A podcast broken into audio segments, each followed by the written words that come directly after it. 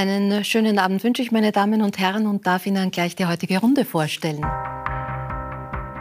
Sandra König lebt ihren Traum als Co-Moderatorin des Ö3-Weckers genauso wie als Yogalehrerin. In ihrem neuen Buch schreibt die Veganerin über die Kraft des Lächelns und verrät, äh, wie jeder sein inneres Strahlen finden kann, auch wenn das Leben gerade mal kein Hit ist. Schriftsteller Michael Köhlmeier und sein Sohn, der Maler Lorenz Helfer, haben gemeinsam ein Buch verfasst. In Dr. Melchiors lustige Tiere treffen humorvolle Tierreime des Vaters auf Illustrationen des Sohnes und damit haben sie ein Stück Leichtigkeit in schwierigen Zeiten geschaffen. Christoph Stein dreht als ORF-Experte für Altes und Gebrauchtes gerne die Zeit zurück. Er ist ein gefragter Kenner und Gutachter von Vintage-Designstücken und Markeneigner seiner eigenen Uhrenlinie Normalzeit. Auch Christoph Walz zählt zu seinen Kunden.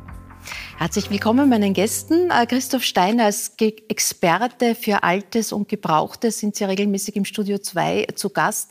Sie analysieren dort äh, kleine Gebrauchsgegenstände, Fingerhüte, Spardosen, Heferln, was es da alles gibt.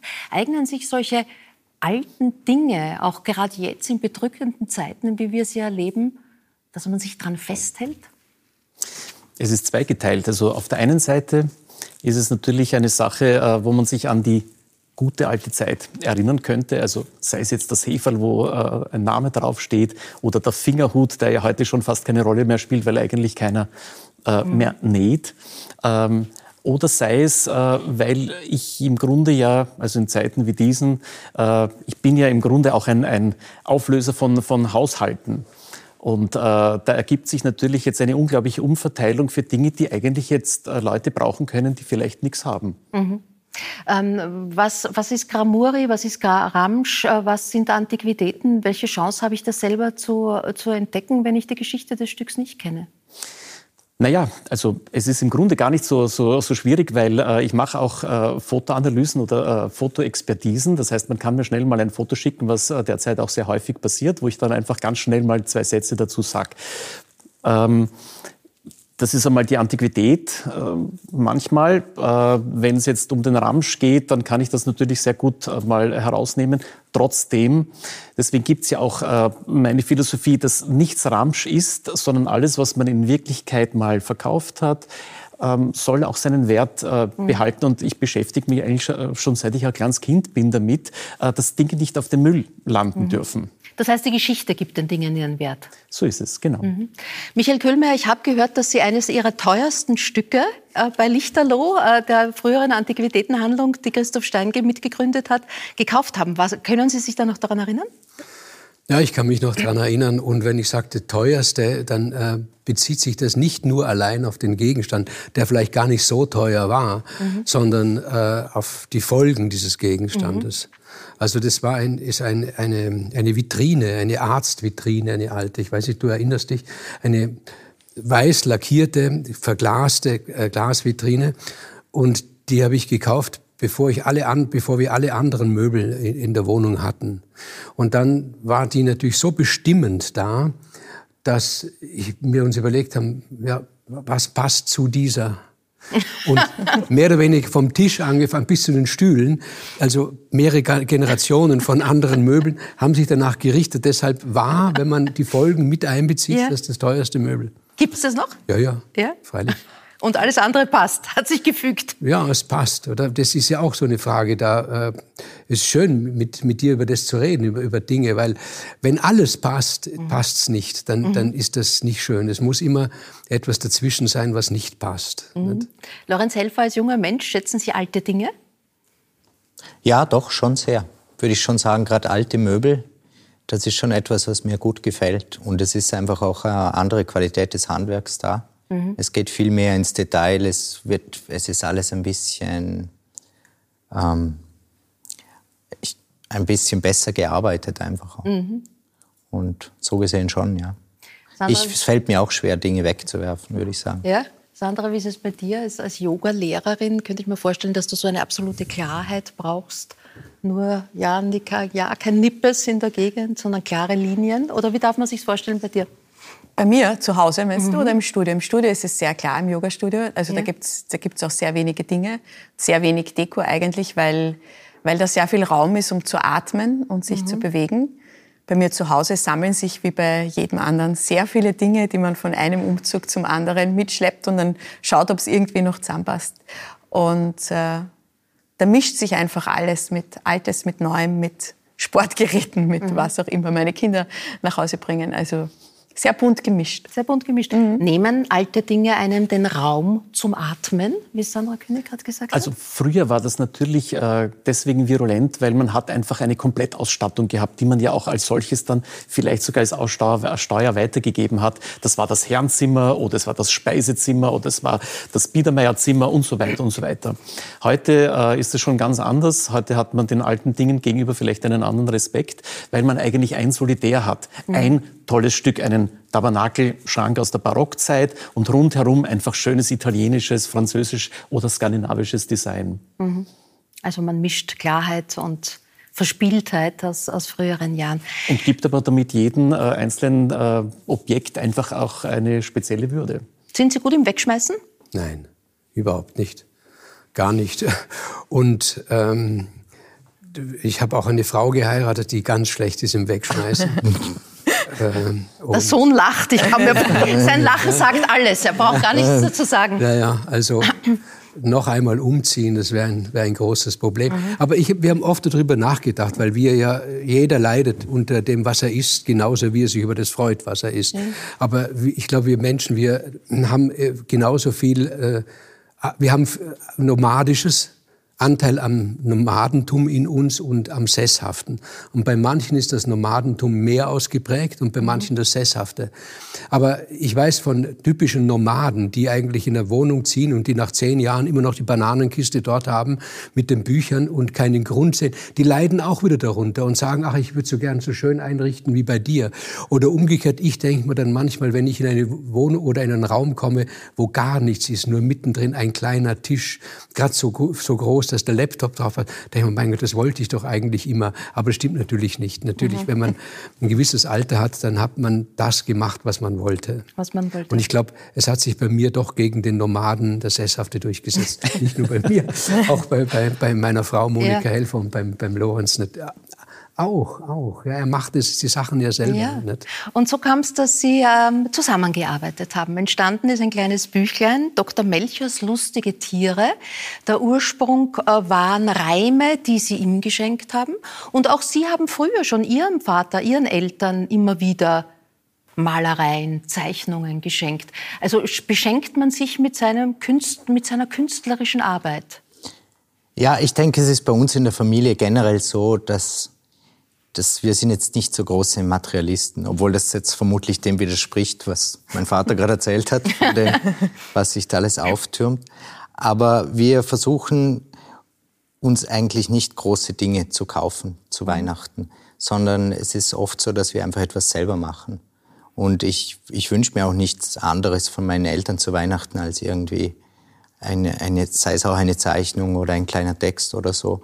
Und genauso schenke ich ihnen ständig Bilder. Mhm. Also sie haben eine sehr große Sammlung von mir. War, war das schon von Kindheit bei Ihnen an? Wurde immer selbst gebasteltes geschickt? Ja. Haben Sie die mhm. Kindheitsbasteleien auch noch aufgehoben? Zum, zum Teil schon. Ihre Frau wenn, sicher. ja, die, die, die, ganz sehr, die hat das immer aus dem Müll rausgezogen, die Sachen sogar. Also die, die hat Werke, von denen ich gar nichts mehr weiß. Ja. Die Idee, dass aber dann daraus ein Buch äh, entsteht, stammt eigentlich von Ihrem Sohn. Ja, weil die, ich habe die, die Texte ähm, das ist halt so, es ist schön, wenn man dann am Bahnhöfen sitzt und auf den Zug wartet, als jemand, der herumfährt und Lesungen macht, ist es halt so. Äh, und es gibt nichts, was die Zeit schneller vertreibt, als zu reimen. Mhm. Und ähm, dann habe ich das halt so, diese Tiergedichte, weil der Lorenz, der hat eine ganz enge Beziehung zu Tieren. Das war immer so. Und habe mich gedacht, das ist schön, dann schenke ich ihm das zu Weihnachten. Früher haben wir zu Weihnachten uns Sachen selber gemachte geschenkt, weil wir einfach kein Geld hatten. Aber das ist so geblieben, Gott sei Dank. Und, und, und dann habe ich sie mal zu Weihnachten geschenkt. Und dann hat dann er selber dann irgendwann mal gesagt, er würde gerne dazu auch die Bilder machen. Mhm. Äh, Ihr Vater hat gerade gesagt, Sie haben eine enge Beziehung zu Tieren. Wie würden Sie die äh, charakterisieren? Wie schaut Ihre Beziehung zu Tieren aus? Ja, unaufgeregt. Komischerweise würde ich jetzt sagen, das erste Wort, das mir einfällt, es ist einfach, ich ich fühle mich einfach wohl mit Tieren.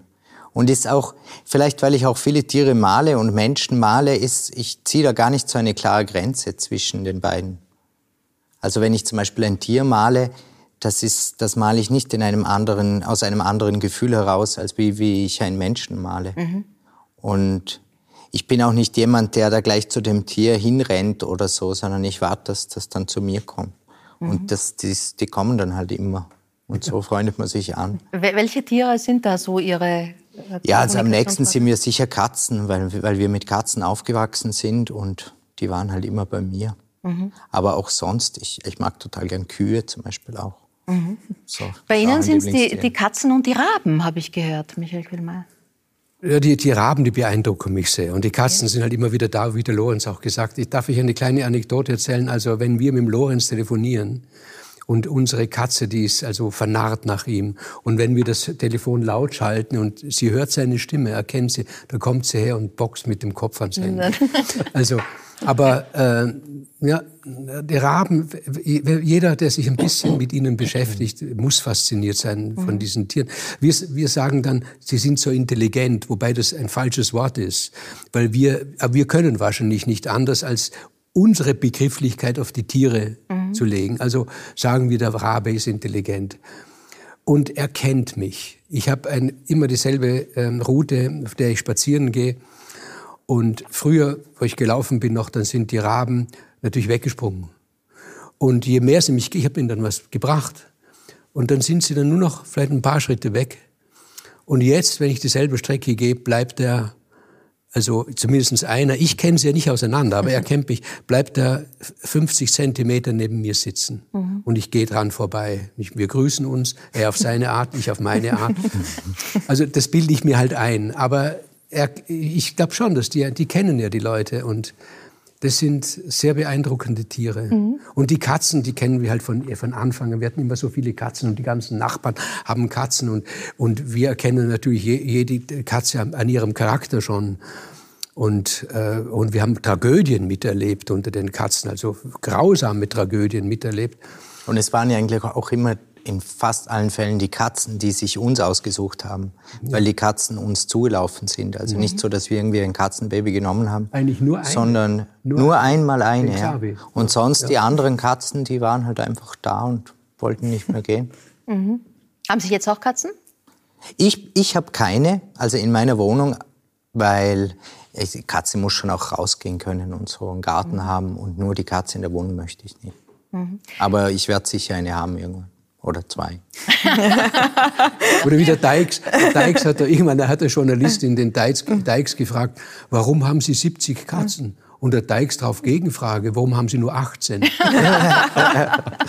Sandra, deine Mama hat äh, einen interessanten Beruf ergriffen. Mhm. Später darüber werden wir dann auch noch reden. Sie ist Tiermalerin mhm. in Schönbrunn. Ja. Äh, wie hast du äh, da auch einen neuen Einblick nicht nur auf deine Mutter, mhm. sondern auch auf das Wesen der Tiere bekommen? Gute Frage. Hast du oft ähm, zugeschaut? Warst du dabei? Ja, ja, ich war, ich war, ich war sehr oft dabei, weil als meine Kinder klein waren, wollten die ständig nach Schönbrunn und wir haben natürlich eine Jahreskarte gehabt. Wenn man in Wien wohnt und in der Stadt wohnt, ist es natürlich schön, weil man in Schönbrunn einfach immer spazieren gehen kann und die Tiere beobachten kann und gleichzeitig die Oma besuchen, ist halt dann ein großer Vorteil. Wenn die Mama ähm, vor den Tieren sitzt. Ähm, ja, meine Mutter ist leidenschaftliche Tiermalerin und äh, schafft das tatsächlich, die Tiere so zu porträtieren, dass die Tierpfleger sagen, das ist jetzt dieses Tier und dieses Tier und sie kennen das Wesen der Tiere wieder. Und das schafft sie einfach, weil sie stundenlang in Schönbrunn versucht, dieses Tier zu erfassen, wie es, wie es, nicht nur wie es aussieht, sondern auch seinen Charakter. Und das sieht man in ihren Bildern. Und äh, ja, das ist sehr beeindruckend und äh, sehr cool einfach. Mhm. Ja. Äh, darf Ihnen wer zuschauen beim Malen, Herr Helfer? Ja, also es kommt darauf an, in was für einem Stadium das Bild sich gerade befindet. Je früher, das, also am Anfangsstadium kann jeder zuschauen, ganz am Schluss braucht es dann oft schon so viel Konzentration, dass es einfacher ist, wenn ich allein bin. Aber wenn jemand da ist, es ist auch so während dem Malen irgendwann, man weiß dann gar nicht mehr, ob jemand da ist oder nicht, weil man ist so in seinem Bild, dass man den anderen gar nicht mehr wahrnimmt. Und auch wenn er redet, das ist mehr so ein Geräusch. Mhm. ich möchte kurz anmerken, ich finde das total schön mit der Tiermalerin, weil ich habe das selber gemacht, jahrelang, als ich noch in Wien gelebt habe. Dann hast du sie wahrscheinlich getroffen. Vermutlich habe ich ja. sie getroffen. Ich bin da immer hin und habe die Tiere gezeichnet ja. auch. Ja, meine, es gibt vom Tiergarten Schönbrunn so ein Wimmelbuch und äh, meine Mutter ist auf jeder Seite. Also wenn man das Buch und meine Kinder haben halt dieses Buch bekommen von der Oma und haben dann auf jeder Seite immer die rothaarige Oma gesucht. Weil sie wirklich auf jeder Seite und ich finde das auch, sie hatte jetzt in Schönbrunn ihre, ihre 30 Jahr Ausstellung. Also weil sie seit 30 Jahren und sie ist wirklich mhm. fast, also außer jetzt während Corona durfte auch sie nicht in den Tiergarten, das war ganz mhm. furchtbar. Aber sonst ist sie eigentlich äh, fast jeden Tag wirklich in Schönbrunn ähm, als ihr Hauptatelier eigentlich. Ja. Mhm. Ähm, warum sind Sie Maler geworden und nicht so wie Ihre Eltern Schriftsteller? War das Wort sozusagen gleich mal tabu, weil besetzt? Na, es war nicht so. Ich habe so in meinen Jugendjahren sehr viel geschrieben. Und ich habe mir dann schon, es gab Zeiten, da habe ich auch überlegt, selbst auch zu schreiben. Und irgendwie war es sogar so, dass mir das Schreiben immer viel leichter fiel als das Malen. Ist, ich glaube, es ist immer noch so. Aber das ist eigentlich der Grund dafür, warum ich malen möchte. Weil die Herausforderung eine größere ist. Jetzt nicht, mhm. dass das Schreiben prinzipiell etwas leichteres als, als das Malen, das will ich natürlich nicht sagen. Aber ich sah da eine größere Herausforderung. Und es ist auch, zumindest so wie ich es mache, noch eine viel, eine, eine viel etwas intuitiveres, das Malen, als das Schreiben. Beim Schreiben, man muss über den Text nachdenken, man muss sich mit der Grammatik befassen, es ist so viel Kopfarbeit. Mhm. Und zumindest erscheint es mir so. Du widersprichst mir vielleicht. Und beim Malen, das ist alles so, dass man schaut und das kommt dann so zu einem. Das passiert so mehr. Und be man begleitet das. Mhm. Teilen Sie diese Einschätzung Ihres Sohnes? Oder? Ganz, ganz. Ähm, und die allerbesten Momente beim Schreiben äh, sind ja auch die, wenn man sich dem, was er sagt, ein bisschen annähert. Aber es geht nicht ganz. Wie er nämlich sagt, wie Lorenz sagt, es, ich kann nicht schreiben ohne und, und dabei jeden Intellekt ausschalten. Das geht nicht. Das geht nicht, weil Worte sind nicht das, was sie beschreiben. Mhm. Während wenn er, wenn er malt, dann, dann, dann ist es halt das ist, was, es, was er macht. Das ist sinnlich erfahrbar, wie in der Musik. Man kann hören, beim, in der bildenden Kunst kann man sehen. Äh, Schreiben ist alles, geht alles über die Einbildung. Also es ist immer der Kopf dazwischen geschaltet, mhm. aber trotzdem sind die schönsten Gefühle. Früher, als ich noch geraucht habe, konnte ich das sehen, wie gut es mir ging beim Schreiben. Wenn nämlich im Aschenbecher die Zigaretten so lange Asche hatten, also ich vergessen habe zu rauchen, dann wusste ich, es ist gut. Ne? Lorenz, von Ihnen gibt es gerade zwei Ausstellungen, die eine in Hart und die andere im Moment in äh, Innsbruck. Mhm. Da ähm, geht es auch um, warte, ich schaue gerade, wo ich die habe, die Ausstellung. Sie können es vielleicht besser sagen. Im Art Depot 22 bis Ende März äh, ist Ihr 50-teiliger Bilderzyklus Yuka zu sehen. Da sind aber jetzt wiederum mehr Hunde dabei. Da sind mehr Hunde dabei, ja. Aber ohne, dass es ich habe mir den Hund auch nicht ausgesucht. Der ist dann auch beim Malen zu mir gekommen. Und der Hund ist eigentlich auch nicht das Thema meiner, meiner Arbeiten. Ich meine, generell über das Thema meiner Arbeit zu sprechen, ist immer schwierig, weil ich es eigentlich ablehne, über den Inhalt meiner Arbeit zu sprechen. Aber der Hund war nicht die Herausforderung, die sich ergeben hat während dem Malen, sondern es ging mir eher um eine Reflexion, um eine Spiegelung, die da ist. Und die zieht sich genauso durch die Bilder durch. Und eine, eine, es gibt eigentlich drei Ebenen. Es gibt die Ebene der Realität, wenn man so will. Und dann gibt es die Spiegelung der Figur und dann gibt es auch wieder einen Schatten. Das heißt, ich habe eigentlich drei Ebenen, auch drei verschiedene zeitliche Ebenen. Und das war, das hat mich sehr fasziniert. Und damit wollte ich mich intensiver befassen. Mhm. Und gleichzeitig, weil es so ein komplexes, schwieriges Thema ist, musste ich es mir gleichzeitig auch leichter machen, indem ich mir von vornherein, indem ich mich von vornherein auf ein Motiv beschränke dabei, weil ja sonst schon so viel anderes passiert durch die Reflexion, durch den Schatten mhm. und so weiter. Und darum bin ich beim Hund geblieben, damit sich nicht jedes Mal neu die Frage stellt, was sich denn jetzt spiegelt, mhm. sondern dass ich mich ganz allein auf die Reflexion und auf die Schatten konzentrieren, konzentrieren kann. Ja. Äh, ihr Onkel Richard war Maler. Ja. Ähm, er ist der Protagonist. Seine Geschichte hat ihre Frau Monika Helfer in Löwenherz aufgeschrieben. Ähm, es hängen auch einige Bilder von Ihnen bei ihm zu Hause, habe ich gelesen. Ja, ja, ganz, ganz, ganz viele Bilder, die der Richard gemalt hat. Der, der Richard war kein, also nun wirklich alles andere als ein Geschäftsmann. Ich weiß gar nicht, ob der Richard je ein Bild verkauft hat, ich weiß es gar nicht. Äh, er hat dann manchmal gesagt, du, und jetzt, jetzt, jetzt bin ich ganz, jetzt bin ich ganz auf dem Markt und so. Aber das war dann, da hat er halt denjenigen gespielt in dem Augenblick, der auf dem Markt ist. Und in Wirklichkeit hat er sie dann verschenkt. Und ich war mit ihm gut befreundet. Ja. Und äh, er war der Lieblingsbruder von Monika und äh, sie war die Lieblingsschwester von ihm. Also haben wir viele Bilder gekriegt von ihm. Mhm. Ja. Ihr letzter Roman heißt Matou, schon wieder eine Katze. Eine Katze, die ähm, durch die äh, Geschichte der Menschheit wandelt. Ähm, sieben Leben hat sie in ihrem Roman. Wenn wir Matou jetzt ein achtes Leben geben würden und sie würde heute, in dem, was sich gerade abspielt, nochmal kommentieren und betrachten, was würde sie sagen? Sie würde sagen, das habe ich eh immer gewusst. Mhm. Oder ich habe die Französische Revolution mitgemacht. Ich war, ich war während des Ersten Weltkrieges in Prag. Ich war während, ich war während der furchtbaren Herrschaft von Leopold II. aus Belgien war ich im Kongo. Sie würde sagen, äh, na gut, schön, ihr habt eine schöne Kontinuität gehalten. Und was denkt sich Michael Köhlmeier zu dem, was im Moment passiert? Ach, das ist so unwichtig, was ich denke mhm. über das, was, äh, was zur, Zeit geschieht. Und ich würde jetzt nur wiederholen, was tausendmal gesagt worden ist. Und es wäre auch richtig, was ich sage. Es ist ja oft so, dass auch was tausendfach gesagt wird, richtig ist. Aber ich möchte es nicht noch wiederholen. Mhm. Aber wie, wie nah kommt alles? Oder versuchen Sie auch konkrete Momente, Augenblicke durch Spazieren gehen, durch, durch Schreiben, durch also sozusagen Seelenhygiene zu betreiben? Also in dem Augenblick, wo ich die Nachrichten auf, angeschaltet habe und gehört habe, dass Krieg ist in Europa, hatte ich als allererstes merkwürdigerweise ein schlechtes Gewissen. Wobei ich nun wirklich keinen Grund diesbezüglich hätte und ich oft lange darüber nachgedacht, warum das so ist. Ich selber nicht draufgekommen bin, warum das so ist.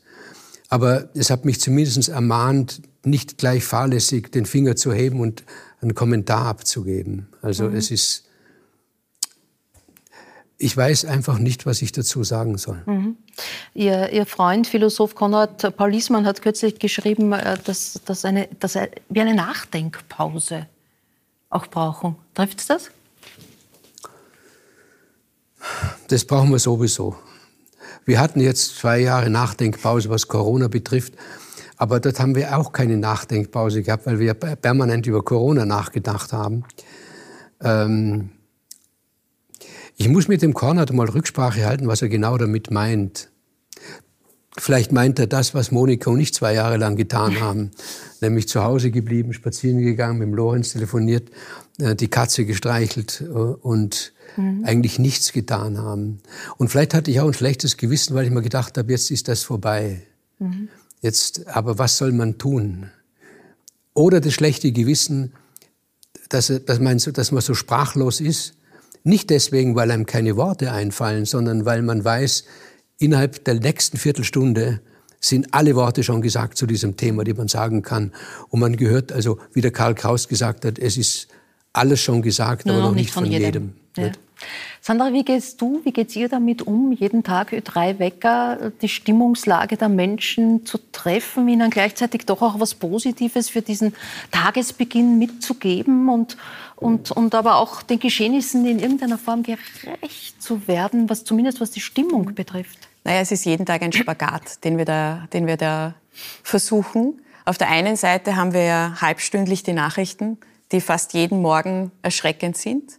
Auf der anderen Seite kommt dann der nächste Song und mit dem nächsten Song wieder neues Leben.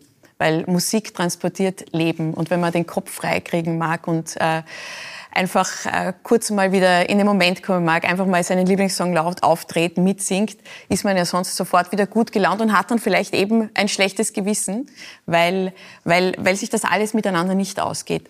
Und äh, wir haben für uns entschieden, natürlich äh, die, die lustige Brüller-Comedy wird es jetzt äh, nicht viertelstündlich geben, aber wir informieren und wir versuchen trotzdem, die Menschen motiviert in den Tag zu begleiten. Denn das ist ja, was wir alle brauchen und wonach wir uns auch sehnen, dass äh, wir ein Stück Normalität mitnehmen können und auch Kraft tanken können aus, aus unserer Motivation und aus, aus dem Sonnenschein, aus äh, ganz vielen kleinen Dingen, weil ähm, ja, das ist das, was das Leben lebenswert macht und ausmacht. Das tust du ja mittlerweile auf mehreren Ebenen, mhm. nicht nur als Moderatorin, sondern als Yoga-Lehrer, hast auch dein eigenes ja. Yoga-Studio.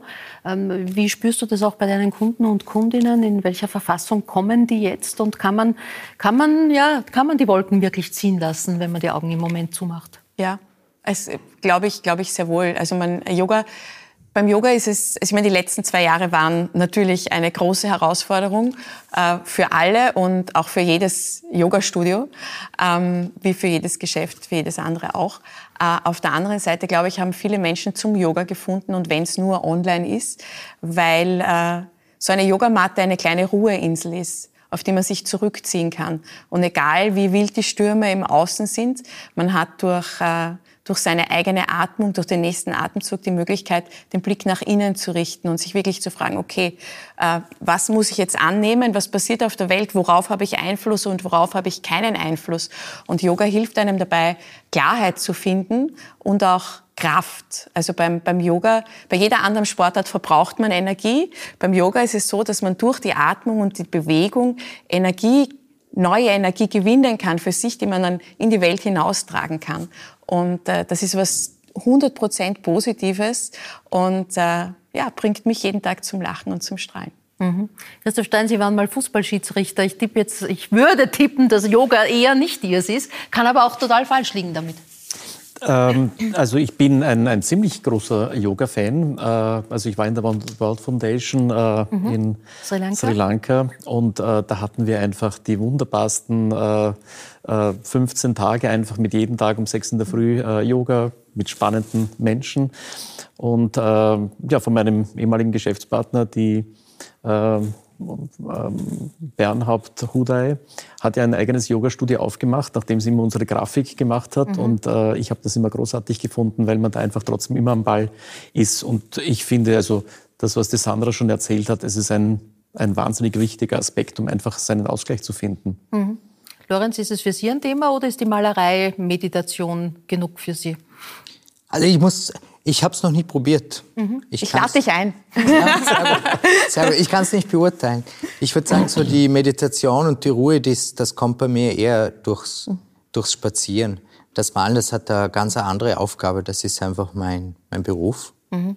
Und ähm, das, es geht auch nicht immer so gut, dass man da viel Ruhe draus ziehen kann. Manchmal zieht man ziemlich viel Unruhe draus, wenn es nicht gut läuft. Mhm. Und ich versuche das schon so zu trennen ein bisschen. Dass so mein Seelenwohl, da gehe ich dann eben spazieren und, und das Malen, das ist einfach Arbeit. Mhm. Haben Sie schon mal Yoga gemacht, Herr Kühlmeier? Nein, leider nicht. Äh, Monika hat es gemacht, eine Zeit lang, hat sehr geschwärmt davon. Und sie hat zu mir, weil mir tut, wenn ich jetzt aufstehe, tut mir kurzfristig alles weh. Mhm.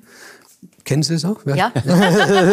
Kurz bis alles weh. Und die Monika gemeint, das Beste sei wenn, dagegen, wenn man, wenn man Yoga macht. Das also äh, jetzt gar nicht, ich meine jetzt nicht vom, ich bilde mir ein, ich brauche keine Seelenruhe, die habe ich so. Oder, also ich weiß nicht. Ich habe auch immer das Gefühl, ich habe zu viel Energie, also anstatt zu wenig. Mhm. Also wenn, wenn Sie vorhin vom, also von der Ruhe geredet haben, dann, dass ich mir denke, ja, man muss nicht immer so wie ein Traktor immer funktionieren.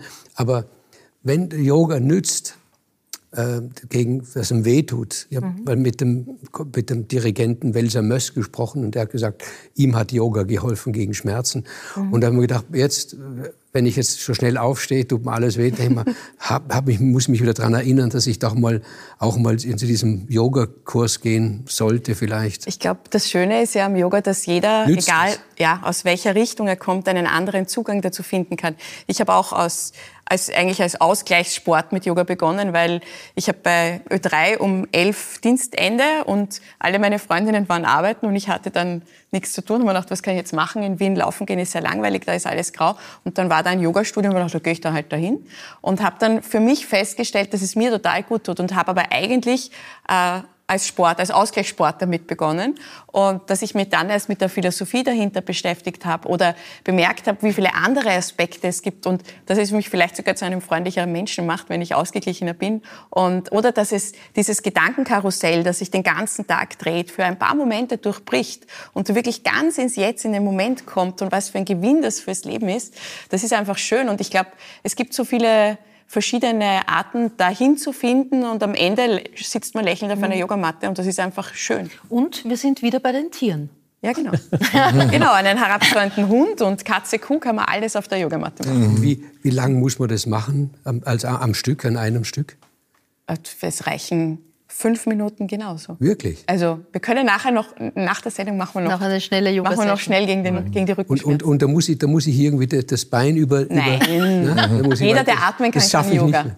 So. Also, man kann natürlich das Bein dann nach hinten, aber man muss nicht. Muss man, ist man da nicht ein Versager, wenn man das nein. nicht das ist das, Nein, das ist, das, ist, das ist etwas, das ganz, ganz wichtig ist und was ich auch sehr schön finde am Yoga. Man kann es nicht falsch machen. Also natürlich gibt es gewisse körperliche Ausrichtungen, wo man, wo man sagt, okay, so schaut die Position aus, nur jeder Körper ist anders, jeder hat eine andere Geschichte, jeder hat andere Verletzungen. Und dann muss man sich einfach das Yoga für sich rausholen, das zu einem passt. Und äh, ja, also da findet sich sicher was, um die Rückenschmerzen wegzukriegen. Mhm. Aber wenn das mit dem Bein nicht klappt, was ja auch gar nicht ja. muss, dann kann man ja einfach auch mit einem Lächeln beginnen. Genau. Wie wir in deinem Buch sind, das ist ja sozusagen ein guter Einstieg. Auch das kann ein Einstieg Natürlich, sein. ja. Weil man sich selber automatisch, wenn man lächelt, ähm, in eine gute besser. Stimmung bringt. Ja. Also das ist... Ähm, ich glaube, jeder von uns schaut alle elf Minuten auf seinem Handy im Schnitt. Und ein erwachsener Mensch lächelt nur 15 Mal am Tag, habe ich in einer mhm. Studie gelesen. Da habe ich mir gedacht, das wäre doch eigentlich, und das war auch einer Grund, dieses Buch zu schreiben, schön, wenn man das Handy schauen durch Lächeln ersetzen könnte. Oh, das sind mehr lustige Dinge sich anschaut auf dem Handy. Alle elf Minuten. Das, das ist schwierig momentan. Ein sehr, ein sehr gefinkelter Zugang. Ja, ich glaube, dass das Lachen und Lächeln einfach total wichtig ist. Ähm, ja, ich glaube, es gibt so eine chinesische Weisheit, die sagt, man soll mit einem Lachen aufstehen und mit einem Lachen äh, schlafen gehen und dazwischen möglichst oft lächeln. Auch wenn man allein ist? Natürlich. Ist das nicht irgendwie, äh, äh, sagen wir so, es, hat man nicht einen Huscher, wenn man, wenn man für sich selber... Finde ich nicht. nicht? Nein. Also ich denke mir, gerade wenn, wenn wenn man, kann, wenn man im Auto sitzt zum Beispiel, es furchtbar langweilig ist. Dann will ein Busch heißt doch, oder lächelt. Sie lächelt wie vom Wahn umfächelt. Aber es ist interessant, dass Sie ein Lächeln eigentlich als Kommunikationsform sehen, als zwischenmenschliche. Habe ich jetzt gedacht, ja. Ja, also ist es ja auch. Ja. Aber da brauche ich einen zweiten. Ja. ja Wenn ich allein bin, mit mir lächle, dann bin ich schizophren. Ja, man kann sich auch selber anlächeln. Ich, ich, ich, ich denke mir auch, also das, äh, ich bin ein leidenschaftlicher Aufsteher, Frühaufsteher äh, und ich finde das einfach, die Sonne mit einem Lächeln zu begrüßen, ist großartig. Aber es ist ganz das spannend. Ist wenn ich in der Früh auf dem, auf dem Flohmarkt marschiere, so um halber sechs und schon gut aufgelegt bin und die Leute anlächeln, sie glauben, ich, ich habe eine Husche. Da hast du vollkommen ja. recht. Ja. ja. es ist in so. Wien. Also die Fröhlichkeit. das ist also, ich finde es ja ganz lustig. Also Leute, die das jetzt äh, vielleicht äh, eben auch sehen, die werden sagen, ja stimmt, der Stein immer gut drauf. Wie kann das eigentlich möglich sein um die Uhrzeit? Ja. Aber ich denke mir, das ist so eine Lebensqualität oder so eine, diese Herzensgeschichte, einfach in der Früh aufzuwachen, eben mit einem Lächeln und sich einfach mit Kleinigkeiten schon zu freuen. Ja. Und wenn es jetzt einfach nur der Geruch vom Tee oder Kaffee ist. Wie, wie geht auf zeitig aufstehen? Also ich meine, du praktizierst das ja jetzt wirklich schon einige Jahre ja. und zwar nicht um halb sechs, sondern um vier ne, ja. wird aufgestanden. Wie, wie bringt man sich da in eine gute Stimmung oder ist alles zu spät? ähm, na, ich bin in der Früh irrsinnig organisiert. Also ähm, ich habe so eine, eine Smartwatch, weil ich halte Lärm nicht aus in der Früh, das macht mich total wahnsinnig und diese Uhr vibriert nur ganz leicht. Und die vibriert so ganz leicht, dann wache ich von so einer leichten Vibration aus und dann denke ich mir, na sicher nicht. Ist mein erster Gedanke, ist, na, ich stehe jetzt sicher nicht auf. Aber schon mit Lächeln. Ja, und dann muss ich schon lachen, dann muss ich schon lachen weil ich genau weiß, ich werde natürlich aufstehen. Ähm, und dann mache ich es einfach. Mhm. Also ich bin, ich habe, äh, das, ist, das ist wirklich, ich habe eine total strukturierte Morgenroutine. Ähm, ich stehe auf, ich mache am Weg ins Bad so drei Sonnengröße, damit es mal in allen Richtungen knackst, um mich mal so durchzustrecken. Dann putze ich mir die Zähne meistens im Baum auf einem Bein, was nicht mhm. funktioniert in der Früh, weil da kippe ich natürlich um. Schaut im Spiegel sehr lustig aus, muss ich lachen. Ähm, ja, dann ziehe ich das an, was ich mir am Vortag hingelegt habe, weil ich bin in der Früh nicht fähig, Entscheidungen zu treffen. Also ich habe total viel Zeit verloren, Sachen zu finden, die zusammenzupassen in der Früh. Deshalb lege ich das am Vorderkind. Das mhm. funktioniert super. Und dann versuche ich natürlich möglichst leise nach Hause zu gehen, dass ich die Kinder nicht aufwecke. Ja. Und schleiche mich dann äh, zu Ö3 und ähm, ja, das erste Wort, das ich spreche, ist meistens neben der Kaffeemaschine, wenn irgendwer Hallo sagt. Dann schaue ich einmal runter und denke mir, okay, schon wieder beim Zähneputzen angepatzt und schon wieder muss ich lachen. schon wieder musst du lachen. Und dann lebst du deinen anderen Traum, nämlich ja. Radio. Und das war ein Traum von Kindheitstagen ja. an. Und das hat wiederum ganz viel mit deinem Papa zu tun. Ja. Der ist im Alter von 35 mhm. Jahren verstorben. Du warst ein Kind. Ähm, wieso ist er so diese innige Verbindung zum Radio? Er hat ja schon Sendungen auf Kassetten aufgenommen. Genau. Also mein Vater war ein großer Beatles-Fan und ein großer André Heller-Fan und ein großer Ö3-Fan der ersten Stunde. Und er hat seine Lieblingssendungen äh, auf Audiokassetten aufgenommen und beschriftet und die konnte man dann nachhören. Und ähm, ich bin damit aufgewachsen, dass er, weil ich nicht so lange aufbleiben durfte, die Ö3-Hitparade, die Austria Top 40 aufgenommen hat und ich durfte nie bis zur Nummer 1 aufbleiben. Und deshalb habe ich es mir am nächsten Tag dann auf Kassette angehört. Und wir haben auch sonntags immer das 100.000 Schilling Quiz gespielt und ähm, mitgehört und mitgeraten. Und ja, Ö3, gerade Ö3 ist wirklich eine totale Kindheitserinnerung von mir. Und ich habe dann, nachdem mein Vater gestorben ist, irgendwann mal so ein Bettgekorb bekommen mit so einem Radiogerät ich, ich glaube College später, das hat es geheißen. Und da habe ich jeden Abend den Treffpunkte 3 gehört mit zwölf und habe mir gedacht, irgendwann moderiere ich da. Mhm. Mhm. Das heißt aber, Radio ist Papa. Radio ist Papa. Mhm. Radio ist Papa und, und Schreiben auch. Mein Vater hat sehr viel geschrieben. Mhm. Ja. Äh, Ihr Vater, Herr Kühlmeier, ist auch sehr jung gestorben, mit 30. Nein, nein. Der ist mit 60 gestorben. Ah, der ist mit 60 ja, gestorben. Ja. Was hatten Sie für eine Verbindung zu ihm? Äh, später eine gute. Und früher hatte ich eigentlich immer ein bisschen Angst vor ihm gehabt. Und er war halt selten zu Hause, weil er mhm. immer gearbeitet hat. Aber äh, ja, er war so ein unerreichbares Vorbild. Ich habe mir gedacht, das ist der gescheiteste Mensch auf der Welt. Mhm. Er konnte über alles reden. Und warum? Er war Historiker. War Historiker und Journalist, ja. Und ungeheuer gebildet und alles auf dem zweiten Bildungsweg, war aus ganz aus bäuerlichen Familien oder das Buch war für ihn der Schlüssel zur Freiheit, zur Gerechtigkeit, zur Gleichheit und zur Freude alles, oder? Also mhm. das schon. Aber ich habe immer das Gefühl gehabt, ihm gegenüber lange Zeit immer das Gefühl gehabt, ich, ich werde ihm nicht gerecht. Ja, hätte sich ein, irgendwie einen Sohn, einen anderen Sohn gewünscht, ein bisschen vielleicht. Mhm. Aber das ist ja oft so. Äh, du musstest ja dann nachher viel übernehmen. Mhm. Die Mama war damals in einer Rechtsanwaltskanzlei gearbeitet? Nein, die, die, meine Mama war damals äh, Hausfrau, als mein Vater gestorben ist. Ja. War eigentlich bei uns zu Hause. Also später ähm, hat sie erst dann gearbeitet? Nein, nein, sie hat davor gearbeitet und hat dann Versteht. irgendwann mal aufgehört und war dann mit uns Kindern zu Hause, weil ja. wir sehr klein waren. Als mein Vater gestorben ist, war ich elf und mein Bruder war fünf. Mhm. Und ja, für meine Mutter war der Weg, mit diesem Verlust umzugehen. Also mein Vater hat sich am Abend verabschiedet und am nächsten Tag war er nicht mehr da. Also er hat eine Herzmuskelentzündung übergangen und ist in der Nacht einfach gestorben. Und ja, ihr Weg zurück hat halt über die Malerei funktioniert. Sie hat vorher schon gemalt, hat aber nach seinem Tod ähm, eine Ausbildung gemacht, eine akademische Ausbildung und war dann eigentlich mhm. im Tiergarten. Mhm. Das heißt aber, sie hat dir diese Idee mitgegeben, lebe deine Leidenschaft. Das Leben kann ganz gut sein. Ich glaube, das ist etwas, was wir natürlich durch diesen Verlust ähm, sehr hautnah mitbekommen haben, dass das Leben jetzt stattfindet und dass man alles, was man wirklich gerne machen mag, am besten gleich macht. Wobei es natürlich so ist, dass man sich selbst nicht unbedingt so unter Druck setzen sollte. Aber ja, ich habe das, was ich gerne mache, zu meinem Beruf gemacht. Also mhm. das Radio, äh, das Yoga, ähm, das Schreiben. Ich könnte vielleicht auch mal was machen als Hobby, aber mhm. dazu bin ich dann wahrscheinlich zu konsequent. Du hast zwei Kinder, Leni ja. und Paula. Mhm. Ähm, wie, wie, wie, wie findet man das Richtige? Wie findet man die Leidenschaft? Was gibst du da auch deinen Kindern mit? Das ist sehr lustig. Die, die leben das auch. Also meine Tochter ist jetzt auf der Grafischen. Ähm, die schneidet und macht Filme und ist äh, total produktiv, sehr künstlerisch, halt aus dieser einen Ecke. Und mein Sohn ist leidenschaftlicher Snowboarder. Der kommt jetzt dann nach Stams, was sehr schlimm ist für mich, weil das ist sehr weit weg. Ähm, Ja, und äh, ist mehrfacher niederösterreichischer Landesmeister und springt über große Kicker und lebt seinen Sport und findet das großartig. Und äh, bei ihm war es eben so, meine Tochter war eine sehr gute Schülerin und die hat das sehr strukturiert immer gemacht. Und äh, er hat gesagt, na mit zehn, na, er geht sicher nicht ins Gymnasium und lernt. Also mhm. es kommt gar nicht in Frage, weil er geht nämlich Snowboarden.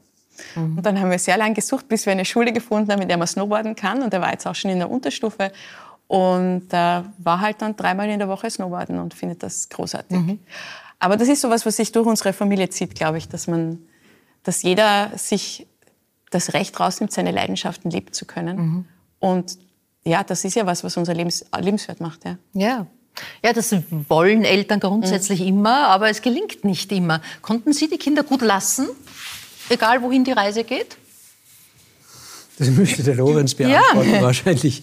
Das, Oder hatten Sie Vorstellungen und Erwartungen? An die Kinder? Ja. also ich wäre gelogen, wenn man sagen würde, nein, das, da macht man sich was vor, mhm. natürlich. Ich habe mir immer gedacht, äh, das habe ich dann auch immer wieder gesagt, habe gesagt, ihr müsst einen Beruf, einen anständigen Beruf ergreifen, also der also wirklich eine Chance hat, also nicht Lehrer oder so irgendetwas, sondern Künstler. Ja. Weil halt beim Künstler wird von Werk zu Werk werden die Karten neu gemischt. Das ist was Sicheres und da, da, da hast du auch Freude dein ganzes Leben. Du musst auf alle Fälle etwas machen was dir Freude macht und wo du auch davon leben kannst. Und jetzt wollen wir die Version vom Lorenz hören. genau. Ja, das stimmt schon. Das, das habe ich schon öfter gehört, ja. Die Geschichte kennt. Ja. ja, nein, aber ich hatte schon, ich meine, es war ja auch von Vorteil für mich, dass, dass wenn man dann selber, wenn man dann entscheidet, Künstler, Künstler oder davon zu leben, die Kunst so als, als seinen Hauptberuf zu machen, und dann hat man Eltern, die, die daran glauben, das ist schon von großem Vorteil. Also wenn mhm. ich mir denke, ich, auf, als ich noch in der Universität war, da gab es Leute, die haben, sobald sie gesagt haben, ich studiere jetzt Malerei, haben die Eltern gesagt, gut, du kriegst null Unterstützung mehr von uns. Mhm. Und das war bei mir natürlich schon etwas anderes. Oder einfach auch nur, dass der, der, der Kunstbegriff überhaupt, dass dem jeglicher Pathos fehlt. Dass das eben, dass es ein ganz normaler Beruf ist. Ein harter Beruf auch und nicht so, mhm. dass das die Arbeit, die wird so von der von der von der Muse gelenkt und wenn wenn mich die Muse küsst, dann hab ich bin ich produktiv und sonst warte ich halt bis sie kommt. Dieses dieser dieses ganze romantisierende, das war alles nicht da. Es ist mhm. einfach so gesehen und ähm, aber ich, ich habe jetzt nicht das Gefühl, dass da große Erwartungen waren, die da auf mich eingebrochen sind, mhm. sondern man, man hat mir da schon recht freie Hand gelassen. Christoph Stein, Sie hatten es gut. Sie hatten einen Vater, der hat Landebahnen für UFOs im Waldviertel gebaut. Ja, also, wirklich. Echt? Also mein, Sind welche kommen? Also er hat sie dann schon gesehen. Wirklich? Aber es ist äh, keine, keine, äh, keine unspannende Geschichte, weil er war ursprünglich mal Stadtplaner in Wien und äh, eigentlich auch sehr erfolgreich. Er hat mit dem Holzbauer gemeinsam das Opernhaus in Amsterdam gebaut. Und dann ist die Reichsbrücke eingestürzt. Äh, es musste damals der Stadtrat gehen und kam halt sozusagen die neue Lobby äh, mit, den, äh, mit dem neuen Stadtrat, äh, mit dem neuen Stadtplaner. Und mein Vater hat keinen Auftrag mehr gehabt äh, und hat aber eigentlich immer also er wollte keine Einfamilienhäuser bauen, sondern große Strukturen. Also es hat 1976 schon die erste Planung für die Marilferstraße gegeben, im Zuge des, äh, der U3-Planung und so weiter. Und also ja, sie sind dann ins Waldviertel gegangen als Aussteiger.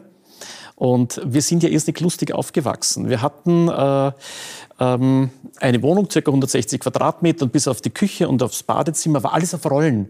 Das heißt, es konnte alles immer wiederum äh, äh, umgeändert werden. Das heißt, das Kinderzimmer war mal links und das Elternschlafzimmer auf der rechten Seite und dann das Wohnzimmer oder das Esszimmer, je nachdem wie viele Gäste. Die Kästen waren runde Zylinder, die einfach durch die Flügeltüren durchgeschoben worden sind und dort aufgemacht worden sind, wo man sie gebraucht hat. Es war einfach ein sehr, sehr lustiges Aufwachsen und wir waren mhm. fünf Kinder zu Hause. Also da ist einfach halt wirklich äh, ordentlich, äh, ja, es ist sehr bunt zugegangen. Wir sind dann auch alle in die Waldorfschule gegangen, in Mauer draußen. Sie haben dann eine Theatergruppe gegründet, Sie waren Fußballschiedsrichter. Wie kamen Sie dann auf das Alte und Gebrauchte? Wie kam der Ramsch in Ihr Leben? Es hat einfach damit zu tun, weil wir alle kein Taschengeld bekommen haben aufgrund äh, dieser, mhm. dieser Situation, äh, prekären finanziellen Situation. Mhm. Und äh, ich bin einfach die Containerplätze mit dem Fahrrad abgefahren. Es gab damals noch nicht diese organisierte MA48, sondern es waren wilde Müllhalden, mehr oder weniger mit Container, wo jeder alles reingeschmissen hat. Und da habe ich mir meine ersten Sachen für den Flohmarkt rausgeholt. Und das war die Unterstützung der Eltern schon. Mach Flohmarkt, ich habe einfach halt immer sozusagen damit mein eigenes Taschengeld verdient und mich eigentlich auch selbst ausgebildet, weil jeden Fehler, den man einfach macht im Verkauf, wenn man etwas verkauft und man merkt, es war sofort weg, war sicher zu billig. Mhm. Und so ist es halt dann einfach weitergegangen und es kam dann diese Leidenschaft dazu, hinter jedes Stück zu kommen, was Qualität betrifft und was eben keine Qualität hat. Mhm. Äh, und dann kamen eben äh, verschiedene Projekte da in, diesem, in diesem Themenfeld. Es war Lichterlodern dabei, dann die Uhrenlinie, über die wir gleich noch reden. Aber zunächst mal über den Vintage-Boom, den es im Moment gibt. Wo, woran liegt der Ihres Ermessens? Ganz sicherlich, weil einfach äh, die Leute äh, sich wiederum auf, an, an, Qualität, äh, äh an die Qualität besinnen, äh, dass sowas einfach spannend sein kann und auch die Individualität. Es gibt nichts Schlimmeres, als wenn alles uniformell ist. Das heißt, man hat jeder, auch der Nachbar und die mhm. Freunde mhm. haben alle das Gleiche und es ist einfach wunderbar, sich da Dinge auszusuchen, die einfach individuell sind. Das ist bei der Kleidung im Grunde nichts anderes bei der Mode. Mhm. Mhm. Sie äh, veranstalten auch sogenannte Nachlasshoppings. Ähm, wie darf man sich das vorstellen? Eigentlich eines meiner spannendsten Projekte, mhm. wo man eigentlich kein Geld damit verdienen kann. Und das ist auch völlig egal, weil es geht einfach nur um, die, um das Herz dabei, dass alles, was, was brauchbar ist, in Verwendung kommt. Mhm. Äh, ich hatte immer wiederum Sachen mit nach Hause gebracht, wie Toilettpapier, Putzmittel, bis meine Frau damals gesagt hat, ich weiß nicht, wir haben für die nächsten 20 Jahre einfach so viel an verschiedenen Dingen, die wir gar nicht mehr aufbrauchen können. Lass dir was einfallen.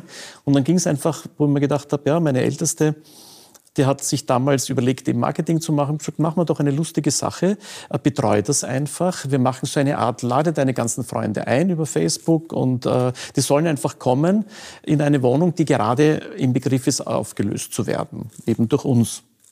Die Leute waren so begeistert, weil einfach alles zu mitnehmen war. Einfach Waschmaschine, äh, Geschirrspüler, Werkzeug, Pflanzen, Nähzeug, alles einfach so zu mitnehmen. Es hat dann einfach so einen Boom und so eine, eine ähm, wie soll ich sagen, einen, ein Blitzgewitter ausgelöst, wo ich gesagt habe, und jetzt bereiten wir das einfach medial vor. Ich habe meine Pressedame gebeten, mit meiner Tochter sich zusammenzuschließen. Sie hat am Schluss dann auch ihre Abschlussarbeit äh, zu diesem Thema dann eben gemacht.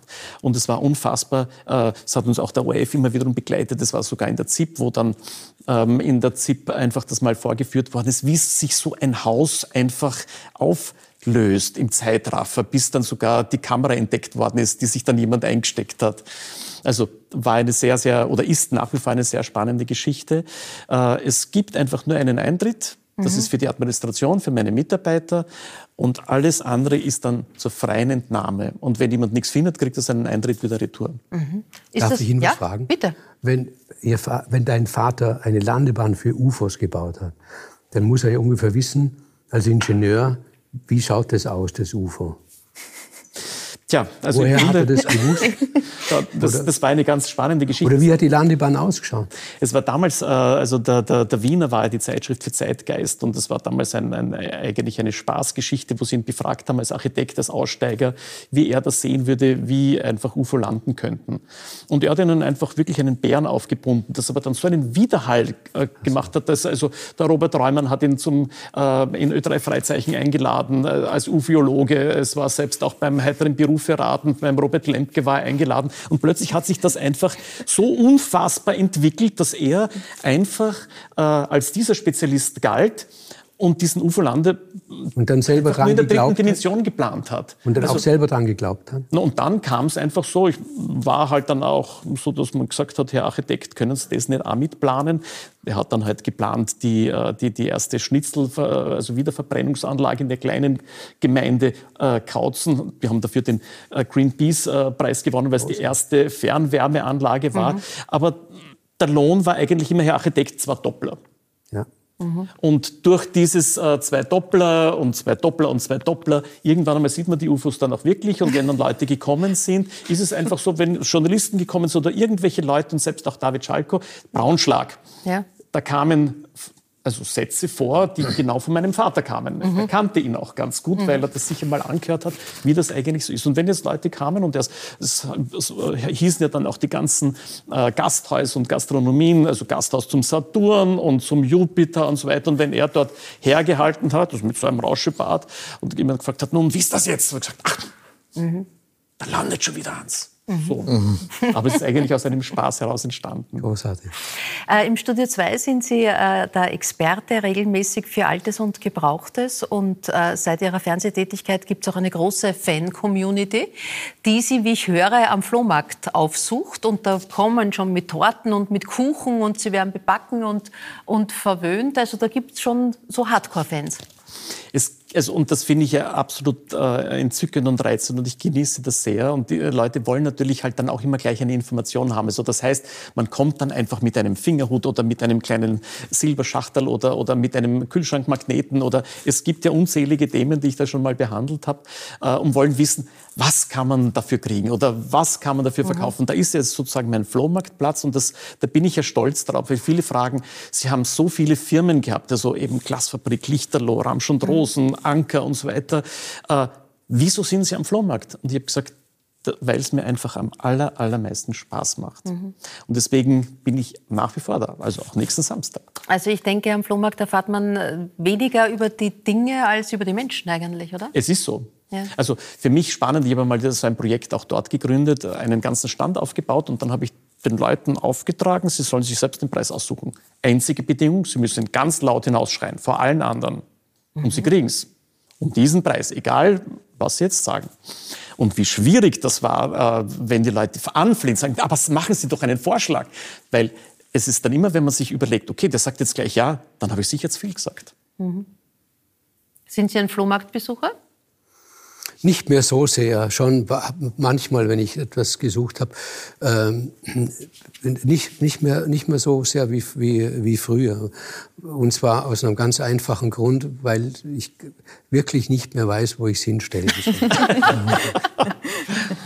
der, der, Gedanke des Nachlasshoppings, gefällt Ihnen der? Also das gefällt mir äh, alles sehr, sehr gut. Ich habe jetzt gerade die ganze Zeit darüber nachgedacht, während du gesprochen hast und habe gedacht, so, der 3D-Drucker ist irgendwie der Mörder äh, mhm. der Aura aller Dinge.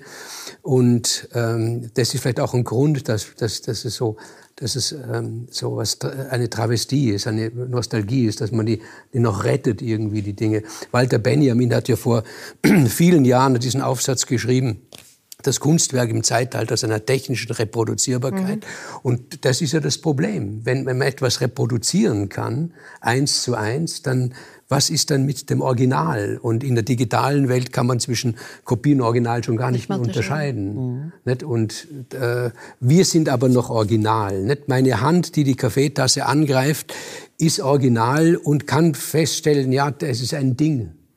Aber wenn das Ding so selber in Frage gestellt wird, dann wird auch äh, unser, mhm. unsere Welt irgendwo in Frage gestellt. Mhm. Ich sage also, für mich ist am, am, äh, einer der Hauptthemen, äh, dass ja eigentlich äh, Fotografie heute völlig ausgestorben ist. Also jetzt die entwickelte Fotografie. Ja. Mhm. Das heißt, ich habe Nachlässe, wo ich, äh, wo Fotoalben und Fotos einfach ganze Geschichten erzählen können über Familien.